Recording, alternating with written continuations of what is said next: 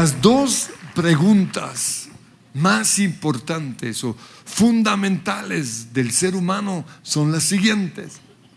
Primero, ¿quién soy?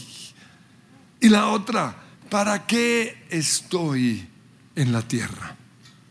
Y la respuesta a estas dos preguntas nos dan identidad y propósito. Y en Juan capítulo 13, versículo 3 dice, Jesús sabía que el Padre le había dado autoridad sobre todas las cosas. Jesús tenía propósito. Él sabía para qué estaba aquí en la tierra. Pero también sabía que había venido de Dios, tenía identidad. Y sabía que regresaría a Dios, conocía el plan de Dios en su vida, eso es propósito. Pero esto sucedió una semana antes de la muerte. Sin embargo, la Biblia nos muestra que desde que Jesús tuvo los 12 años, tenía identidad y propósito. Fueron con su familia a Jerusalén a celebrar la Pascua. Pero la familia regresó a donde vivían, a Nazaret, y Jesús se quedó en Jerusalén. La Biblia dice que en el templo, escuchando y haciéndoles preguntas a los maestros religiosos. Por eso sus papás tuvieron que regresar y cuando lo encontraron, dice en Lucas capítulo 2, 48, su mamá le dijo, hijo, y me la, me la imagino bien brava. ¿Por qué nos has hecho esto? Tu padre y yo hemos estado desesperados buscándote por todas partes. Pero Jesús les preguntó, pero ¿por qué tuvieron que buscarme? No sabían que tengo que estar. Aquí vemos que Jesús tenía propósito. Él sabía para qué estaba en la tierra. Yo tengo que estar en la casa de mi padre. Y en esto último vemos identidad. Él sabía que era el Hijo de Dios, el unigénito de Dios, desde los 12 años. Y este mensaje tiene parte que ver con el que estoy dando en, en, en las diferentes sedes que tiene que ver con Jesús fue creciendo. Pero las dos están bien ligadas, así que asegúrense de, oír este. Pero en primer lugar, ¿qué es identidad? Es lo que nosotros respondemos cuando alguien nos pregunta quién eres. Y quiero que piensen cuál sería su respuesta, porque muchos no saben responder. Ah, yo, soy... Ah, ah, y espero que hoy puedan salir con identidad, o si no la tienen, a buscar su identidad. Identidad es el conjunto de cualidades, creencias, intereses, habilidades o inhabilidades, rasgos de la personalidad que caracterizan a cada uno de nosotros. Pero también es la imagen mental que cada uno tiene de sí mismo. ¿Cuál es tu imagen mental acerca de, ti mismo? Porque esa identidad se va formando desde que éramos niños, a medida que vamos recopilando todo lo que queremos acerca de nosotros.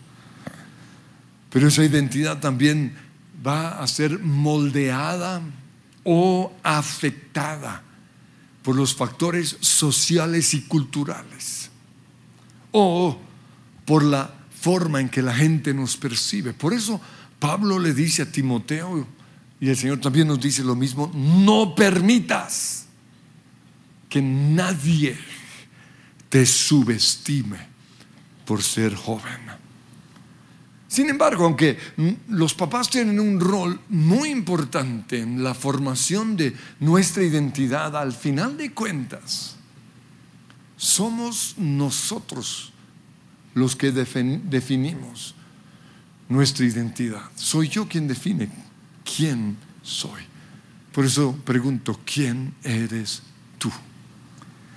Pues Jesús sabía que Él era el Hijo de Dios porque su mamá se lo había dicho. Me imagino que a medida que iba creciendo le fue contando todo lo que pasó. Antes de que él naciera le contó lo que el ángel le dijo en Lucas 1.31. Lucas me imagino que le preguntó a, María y ella le contestó. Le dijo, mira, el ángel me dijo, concebirás y darás a luz un hijo y le pondrás por nombre Jesús. El nombre tiene mucho que ver con nuestra identidad. Él será muy grande y lo llamarán Hijo del Altísimo. El Señor Dios le dará el trono de su antepasado David. Habla allí de su, de su legado. Y reinará sobre Israel para siempre. Su reino no tendrá fin y será llamado Hijo de Dios.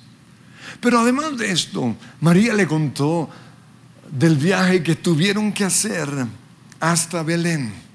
Y todo porque Augusto César había decretado un censo en todo el imperio romano.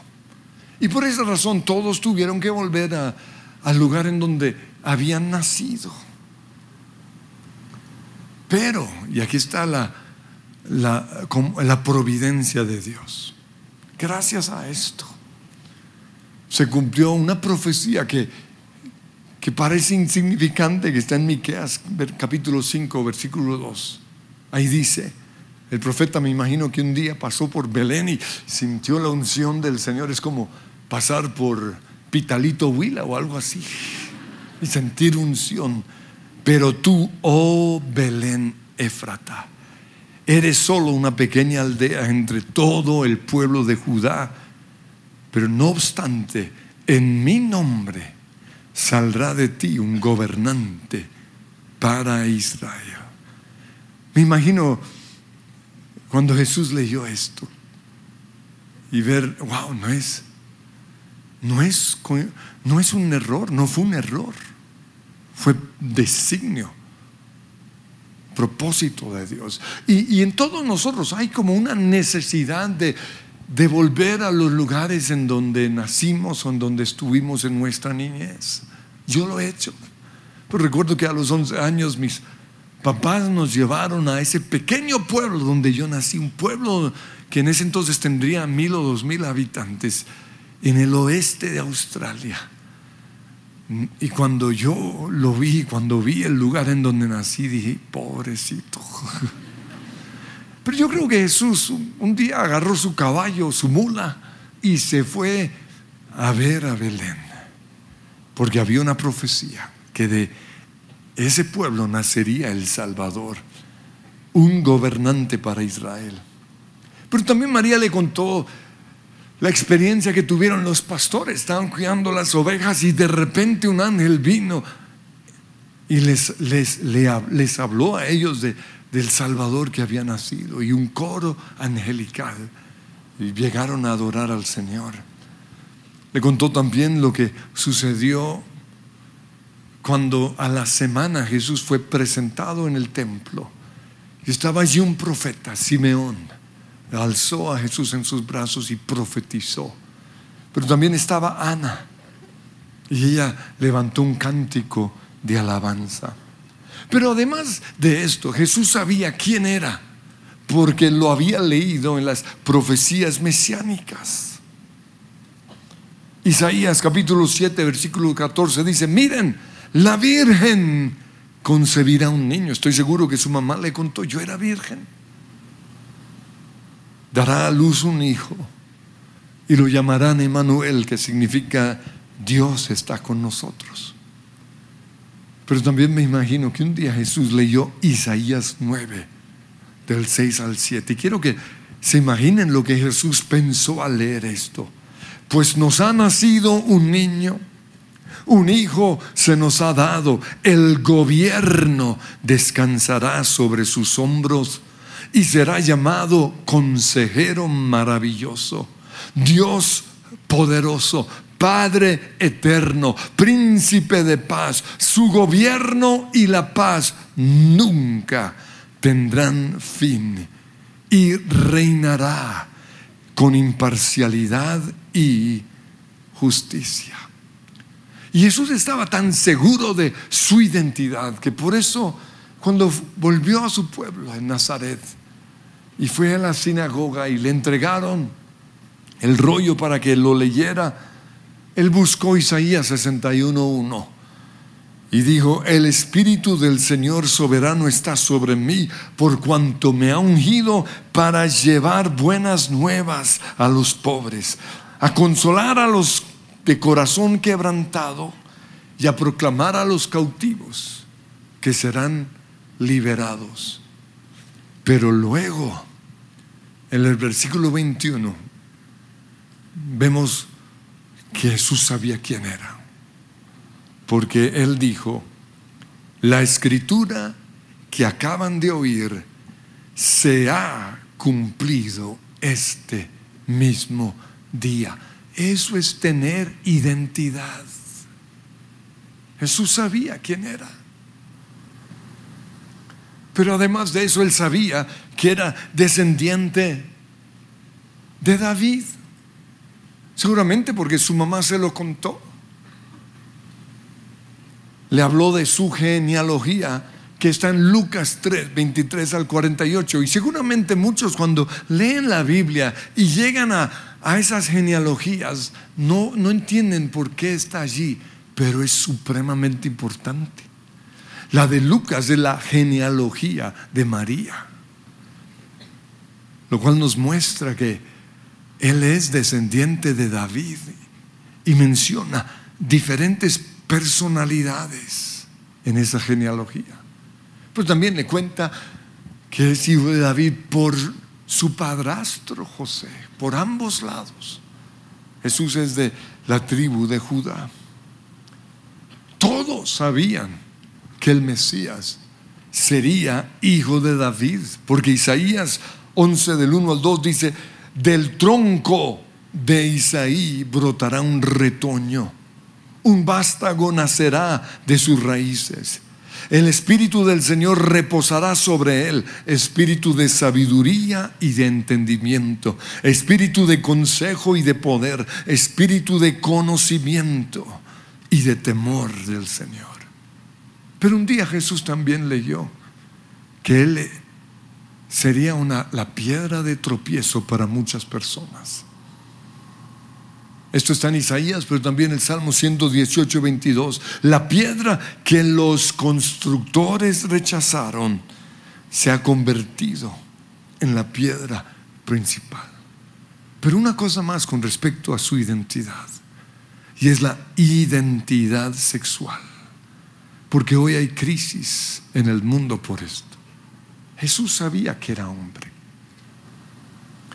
Y él lo sabía porque nuestra identidad sexual es formada a través de nuestros papás. Por eso es tan importante que no haya divorcio en nuestros hogares. Eso forma la identidad. Pero además de eso es importante que el hombre sea lo que debe ser. Y Jesús vio eso en su papá, en José. José fue un hombre íntegro. José fue un hombre bueno. José fue la cabeza de ese hogar.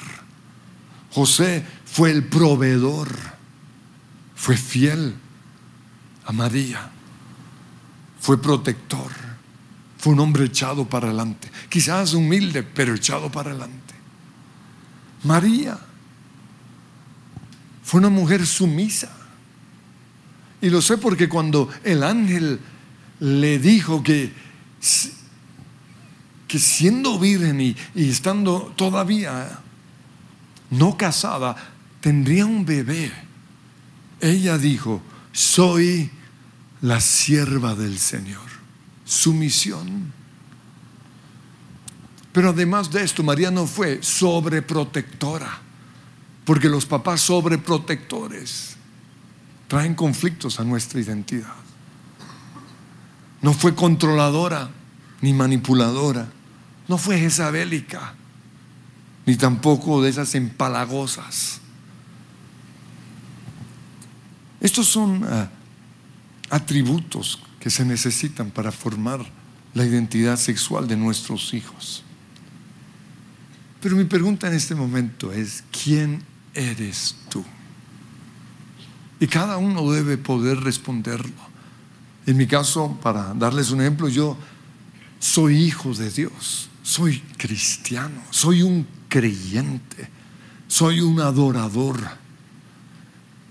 soy un hombre de oración.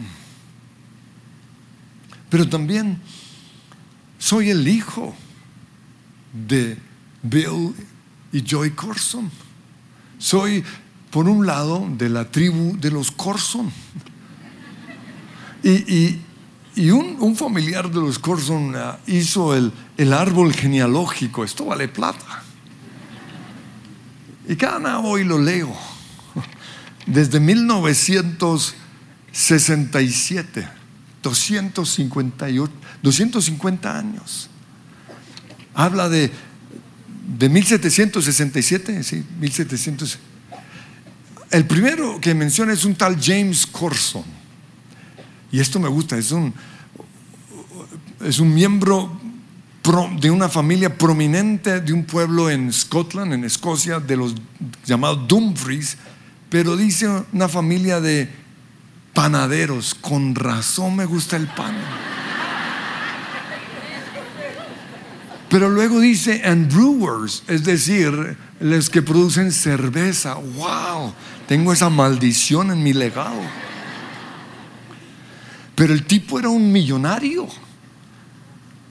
Dejó, cuando él murió, dejó en cifras de hoy 33 millones de dólares. Yo recibo ese legado. Pero él tuvo un hijo, se llamaba Adán Corso, casado con Margaret Beck. Pero el desgraciado tuvo una aventura. Mi tataratatarabuela, una niña de servicio. Y ahí, habla de, de, mi clan. Es, es, bueno conocer un poco cuál es nuestra identidad según nuestro apellido. Yo soy del clan de los Corson por el lado de mi papá, que vienen de Escocia, y el clan de los Symes por el lado de mi mamá, que aunque también viene de Australia, su origen es Escocia. Soy el esposo de Rocío, papá de Cristi y Daniel. Y aunque nací en Australia, soy colombiano de pura cepa. Ah. Pastor, predicador, músico, visionario, estratega, y en Cristo soy hijo de Dios.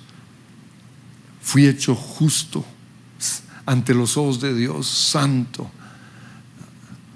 Nueva criatura en Cristo Jesús. Bendecido, sano. Esa es mi identidad. ¿Cuál es tu identidad? Pero además de identidad, Jesús también tenía propósito. Y propósito es para qué estoy en la tierra. Nuestra vida tiene propósito cuando sabemos claramente el plan de Dios. Jeremías, el Señor les dijo en el capítulo 1, versículo 5, antes de que nacieras te aparté y te nombré profeta a las naciones. ¿Cuál es tu versículo? Porque Jesús tenía propósito. Él sabía que tenía que vivir en un cuerpo humano para experimentar las mismas pruebas que nosotros. Él sabía que tenía que predicar el Evangelio del reino, pero también formar un equipo de hombres y mujeres que tomarían todas sus enseñanzas y las llevarían al mundo haciendo discípulos. Él sabía que iba a morir en la cruz, pero también que resucitaría, que ascendería al cielo, pero también que volvería una vez más aquí a la tierra con dos propósitos, juzgar al mundo que lo ha rechazado, pero también salvarnos o llevarnos al cielo. Ahora, ¿por qué Jesús lo sabía? En primer lugar, porque sus papás se lo contaron. Pero además de eso, y esto es lo importante para cada uno de nosotros, lo fue descubriendo en su tiempo a solas con Dios. Dice Marcos 1.35 que Jesús muy de madrugada, cuando todavía estaba oscuro, se levantó, salió de la casa y se fue a un lugar solitario donde se puso a orar. Este es el único lugar en donde vamos a encontrar el plan de Dios para nuestra vida. Y yo quisiera poder decirles que con una sola vez basta, no, todos los días. Mi oración es, venga tu reino, hágase tu voluntad, revélame tu voluntad. Jesús todos los días iba a estar con el Padre. ¿Por qué? Porque Él dijo en Juan 5:19, el Hijo no puede hacer nada, absolutamente nada, por su propia cuenta, sino solo lo que ve que el Padre hace. Y Jesús nos lo dice a nosotros, separados de mí no pueden hacer nada. Una persona que no ora no tiene propósito en su vida o no lo sabe. La oración, supremamente importante. Pero Jesús también se enteró del plan de Dios por medio de las profecías mesiánicas que él mismo leyó en las escrituras. Él supo que él iniciaría un nuevo pacto. La Biblia está dividida en Antiguo Pacto, Antiguo Testamento y Nuevo Testamento, Nuevo Pacto. Porque lo leyó en Jeremías 31, 31. Se acerca el día, dice el Señor, en que haré un nuevo pacto con el pueblo de Israel y de Judá. Pondré mis instrucciones en lo más profundo de ellos y las escribiré en su corazón. Jesús también supo que sería rechazado porque lo profetizó Isaías 53:3. Y Juan lo dice, a los suyos vino, pero ellos lo rechazaron. Jesús supo que sanaría a los enfermos porque lo leyó en Isaías 35 del 5 al 6. Y cuando Él venga, imagínense Jesús leyendo esto, wow, cuando cuando yo venga, abrirá los ojos de los ciegos y destapará los oídos de los sordos. El cojo saltará como un ciervo y los que no pueden hablar cantarán de alegría. Brotarán manantiales en el desierto y corrientes regarán la tierra baldía. Wow. Jesús también supo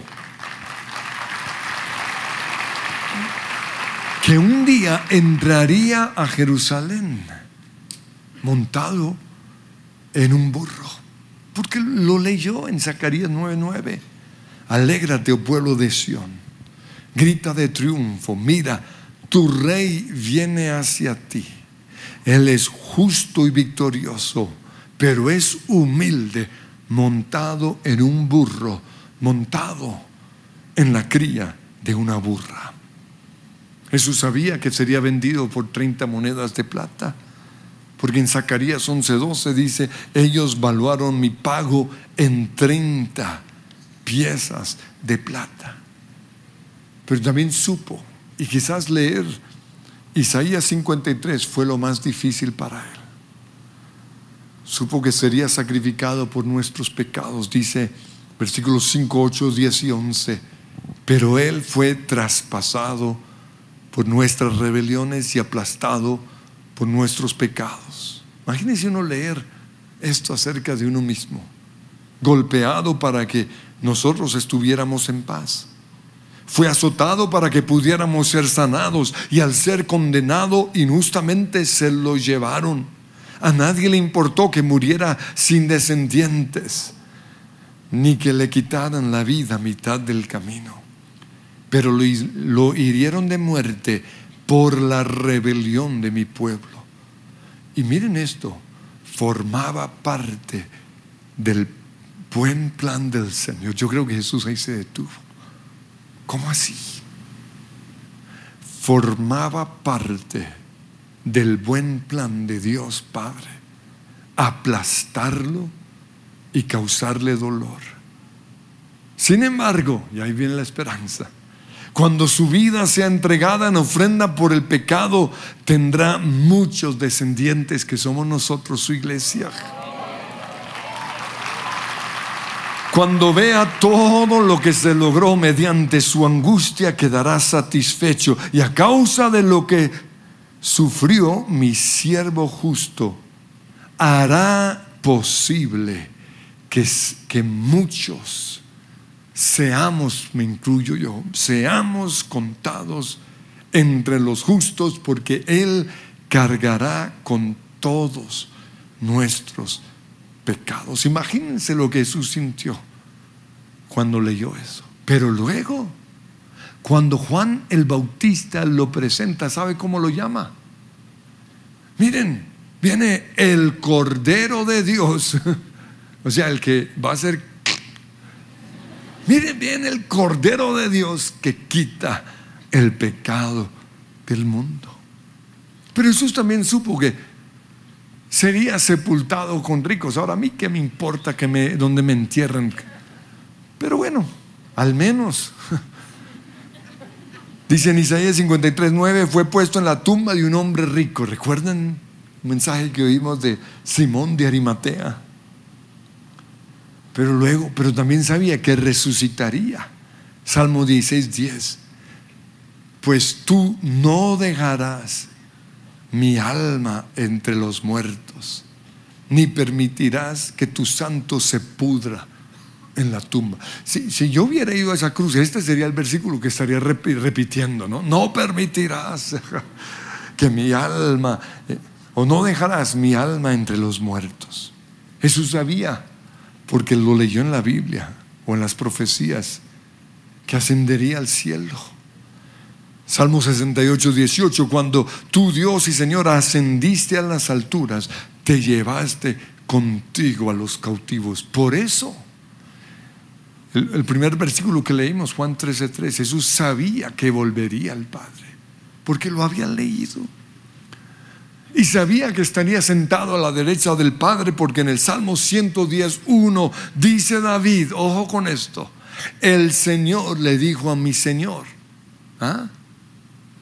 el Señor Dios Padre le dijo a mi Señor Jesucristo, su Santo Hijo, siéntate en el lugar de honor a mi derecha, hasta que humille a tus enemigos y los ponga por debajo de tus pies. Jesús tuvo identidad y propósito. Pero te pregunto, ¿conoces tú el plan de Dios para tu vida?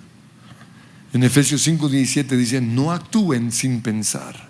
O sea, no hagan nada sin pensar, más bien procuren, procuren entender lo que el Señor quiere que hagan. En otra traducción dice su voluntad. Y en Romanos 12.2 dice, no imiten. Y, el final de este versículo habla de conocer la voluntad de Dios, que es agradable y perfecta, pero antes nos dice, ¿quieres conocer mi voluntad que es agradable y perfecta? Pues no imites las conductas ni las costumbres de este mundo, lo que nos están dando en Netflix. Ayer estaba viendo una serie diciendo más, qué porquería. No lo imites más. Nos están sensibilizando hacia el pecado. No imites lo que ves o lees en las redes sociales. Más bien, dejen que Dios los transforme en personas nuevas. ¿Cómo? Al cambiarles la manera de pensar. Esto solo sucede si lees la Biblia todos los días. No hay otra forma. Lámpara es a mis pies tu palabra y lumbrera a mi camino. Me muestra el barrial de novia con la cual estoy para los que están mal ennoviados y lumbrera mi camino, me muestra cómo salir de ese barrial. Solo la palabra. pero tienes que leerla todos los días.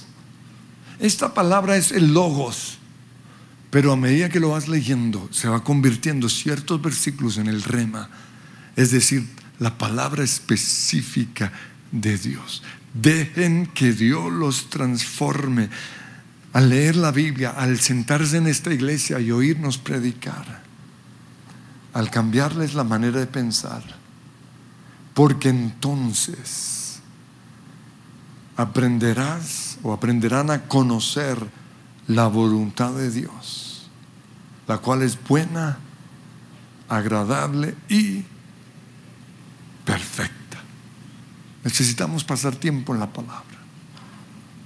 Y conocer el plano, el propósito de Dios es tan importante que si tienes que hacer un ayuno, hazlo. Aunque sea de tres días o de un mes. Pero no puedes seguir andando sin entendimiento. Quiero que nos pongamos en pie. Y quiero que pienses en Jesús, porque Él es nuestro modelo. Y vas a ver lo que desde los 12 años tuvo identidad y propósito. Sabía quién era. Y quiero preguntarte, y le vas a decir al Señor, ¿quién eres tú? Desde tu perspectiva, la imagen mental que tienes. Y si te ves como un fracasado, díselo, Señor, yo soy un fracaso. Estoy arruinado. Maldiciones por todo lado. Dile la verdad. Pero para los que tienen esa imagen, el Señor les dice, ese no eres tú. Te dejaste moldear por el mundo o por tus papás que cometieron errores que dijeron cosas. O comenzaste a creer algo, pero eso, ese no eres tú. ¿Quién eres tú?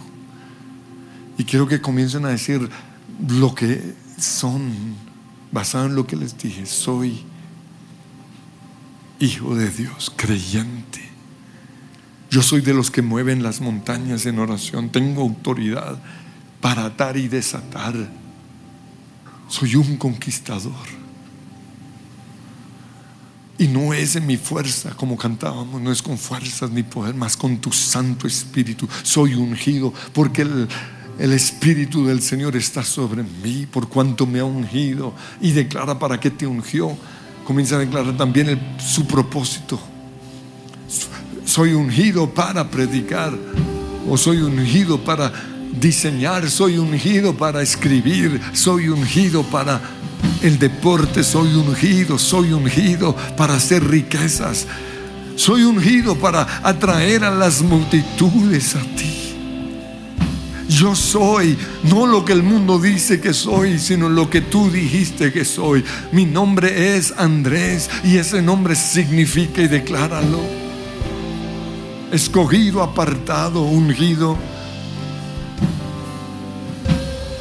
Y si necesitas orar en lenguas, hazlo. Onda reba mariaya. Pero vas a profetizar lo que tú eres. Jesús sabía quién era y a dónde iba. Y no puedes seguir viviendo en este mundo sin saber quién eres. Y sin saber para dónde vas. Y Señor, Jesús no entendía, o quizás al leer lo de Isaías, al leer que tú decías, y fue el buen plan de Dios. Quizás hoy no entendemos el buen plan de Dios. ¿Cómo puede ser este el buen plan de Dios? Pero yo confío en ti porque tú tienes el control de mi vida, el control de mi matrimonio. Tú tienes el control sobre todo y díselo. Oh, gracias.